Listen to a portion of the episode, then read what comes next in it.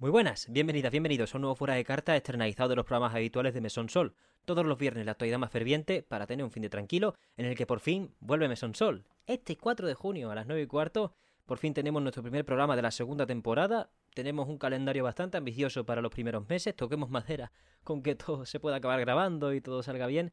Así que simplemente agradeceros la espera, habernos apoyado durante este mes de descanso con formatos no tan alternativos como este fuera de carta que no se ha ausentado, y sí un poquito más especiales como algunos shorts, tanto en TikTok como en YouTube, menos en YouTube, y el reportaje Retro Barcelona que subimos hace ya dos semanas, que os seguimos recomendando fervientemente, porque la verdad que fue una ocasión bastante especial que estamos deseando repetir en algún otro contexto similar. Esta semana no tiene muchos titulares, ya sabéis que se acercan las conferencias, de hecho, hoy vamos a hablar de ello.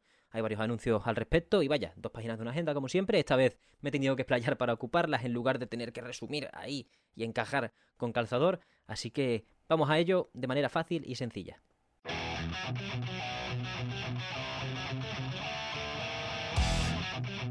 Fuera de carta, tenemos en primer lugar el tráiler del nuevo personaje de Tekken 8 esta semana, Brian Fury. Mientras os hablamos de los poquitos titulares de la semana, el más destacable y que os debemos de la semana pasada es el lío del modo multijugador de The Last of Us Parte 2. Han pasado ya tres años casi del lanzamiento original y la falta de un vistazo verdadero a ese modo multijugador podía hacernos pensar en lo que ha acabado ocurriendo. Naughty Dog pide más tiempo mientras se sabe de la intervención de Bungie en la coordinación de este y otros juegos online como servicio de Sony, los cuales recibieron de los creadores de Halo y Destiny la sugerencia de reducir el grueso del estudio ocupado con este multijugador, es decir, menos gente todavía encargada del proyecto, mientras se repiensan los conceptos base que no producirían que las personas jugasen con constancia durante mucho tiempo según el estudio adquirido por Sony por unos 3.600 millones de dólares, si se mantuviesen las cosas como estaban. Esperemos que no quieran darle mucha orientación de juego como servicio a una cosa que se supone que venía incluida en el precio de un juego de hace 3 años. Por otro lado, tenemos esta semana la presentación de la Meta Quest 3, la caja de realidad virtual de Facebook. Saldrán a 500 pavos con 128 GB de almacenamiento y tienen muchas mejoras en cuanto a rendimiento, en cuanto a chipset, un chipset único que no se ha dado ninguna caja de realidad virtual, que le hace tener muchas mejores prestaciones que las Oculus Quest 2, las cuales han decidido bajar de nuevo a 300 dólares. Así que sigue estando la realidad virtual a un pequeño salto, no tan gigantesco, gracias a estos reajustes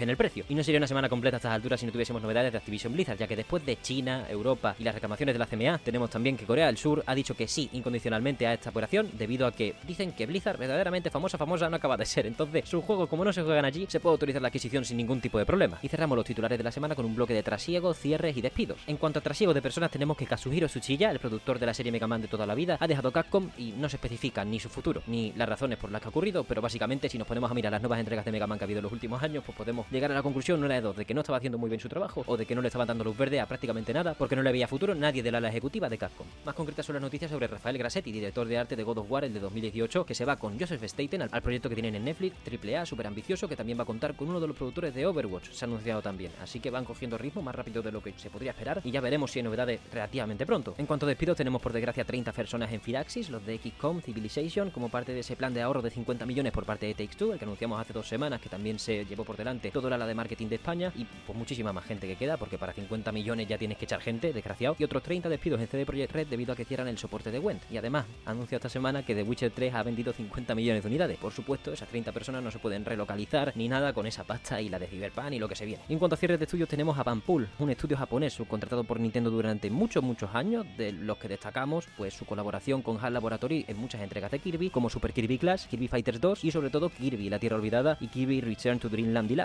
Así que muchísima suerte a todas estas personas, tanto de Banpool como de Firaxis y de CD Projekt, si quieren volver a la industria o simplemente que encuentren trabajo y puedan vivir tranquila. Y pasamos ahora a los lanzamientos y anuncios de la semana. Hoy sale Street Fighter 6 para PS4, 5, Equipo One, Series X y S y PC, con un Battle Pass escondido del que no nos han hablado en una extensiva campaña de marketing y del que tendremos que hablar aquí en el mesón. El 5 de junio sale el Elder Scrolls Online Necron para Xbox One, Series X y S, PS4, 5 y PC. El 6 de junio sale Loop 8 Summer of Gods para PS4, Xbox One, Switch y PC. El 8 de junio sale Bleak Sword X para Switch y PC. Harmony de Hollow Reverie para PS5, Xbox Series X y S, Switch y PC. Y tenemos el 30 de junio, anunciado esta semana, Everybody Want to Switch, un juego para, para la Nintendo Switch, evidentemente, pero una secuela de ese infame lanzamiento de principios de la consola híbrida, el cual ahora apunta a sincronizar los mandos también con móviles, así que no sabemos cómo va a funcionar, solo que 30 pavos y es que no hay ni tráiler ni nada, una cosa bastante fantasmagórica. En cuanto a anuncios de esta semana, también tenemos que Ratchet Clank Rift Apart, el juego de la Play 5, sale para PC este 26 de julio. El día siguiente, el 27 de julio, es el que ha cogido Modus, la editora de este proyecto, para lanzar Double Dragon Gaiden Rise of the Dragons para PS4 5, Equipo One Series X y S, Switch y PC. Y el 19 de octubre sale Hot Wheels Unleashed 2 Turbo Charge, anunciado esta semana para PlayStation 4 y 5, Xbox One Series X y S, Switch y PC. Y ahora con vuestro permiso vamos a repasar el calendario de eventos de estas próximas semanas, porque la verdad que se viene bastante cargado y puede que os interese. El 8 de junio tenemos el Day of the Devs, cuyos anfitriones son Double Fine y I Am 8 Beat, a las 23 hora peninsular española, a las 6 en Argentina y a las 5 en Chile. Y una hora después, ese mismo día, tenemos el Devolver Direct. Tiene muchas cosas que anunciar, mucha fechita concreta, así que estén atentos para ese 8 de junio que se viene bastante interesante. Dos días después tenemos el Holson Games a las 6 hora peninsular española, a las 1 en Argentina y a las 12 en Chile. Al día siguiente, el día 11, tenemos uno de los bloques más grandes, el Xbox Game Showcase, por importancia más que por duración, que es a las 7 hora peninsular española, a las 2 en Argentina y a las 1 en Chile. Y a la misma hora, pero al día siguiente, tenemos el Ubisoft Forward. Saltamos un día más para el 13 de junio que tendremos un vistazo a Forza Motorsport y su campaña, más allá de lo que veremos en el Xbox Game Showcase. Y el 16 de junio será el Ryuka Gotoku Summit de verano, es decir, el Yakuza Studio nos presentará probablemente los dos proyectos en los que está trabajando, tanto Laika Dragon 8 como Laika Dragon Gaiden, The Man Who Erased His Name,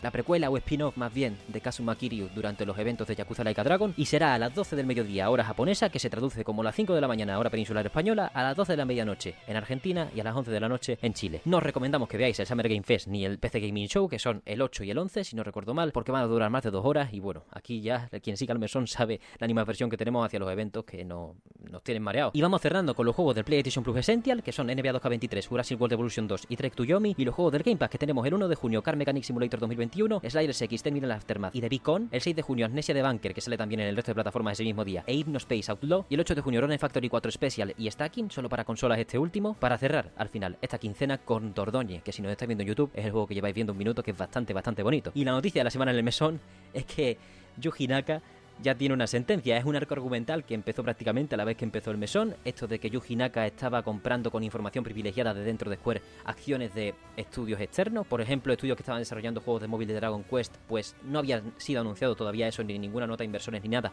Y él ya compró acciones para enriquecerse. Y ya hay una sentencia en firme y es bastante seria.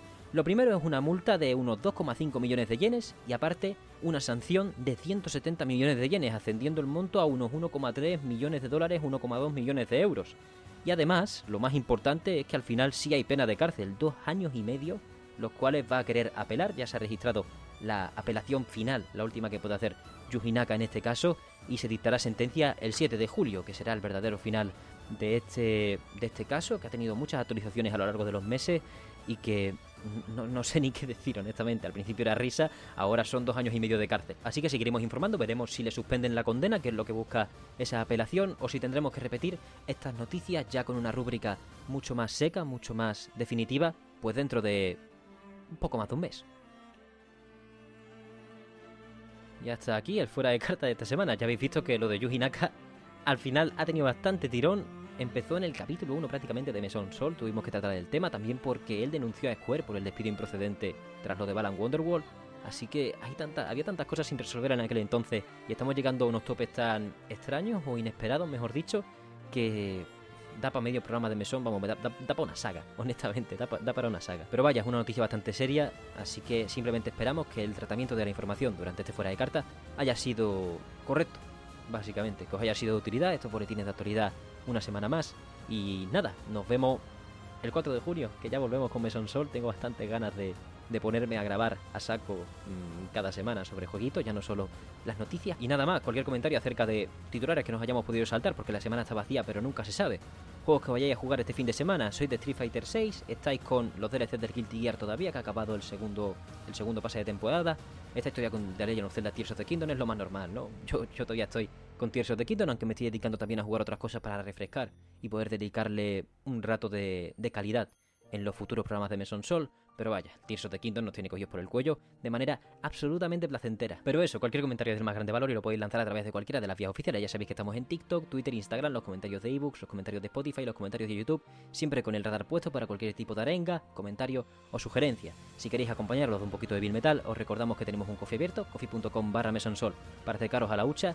Y solo me queda agradeceros vuestra presencia en este mes durante este pequeño descanso, en este fuera de carta también, y espero contar con ustedes para dentro de dos días. Muchísimas gracias por todo, una vez más, y nos vemos este domingo.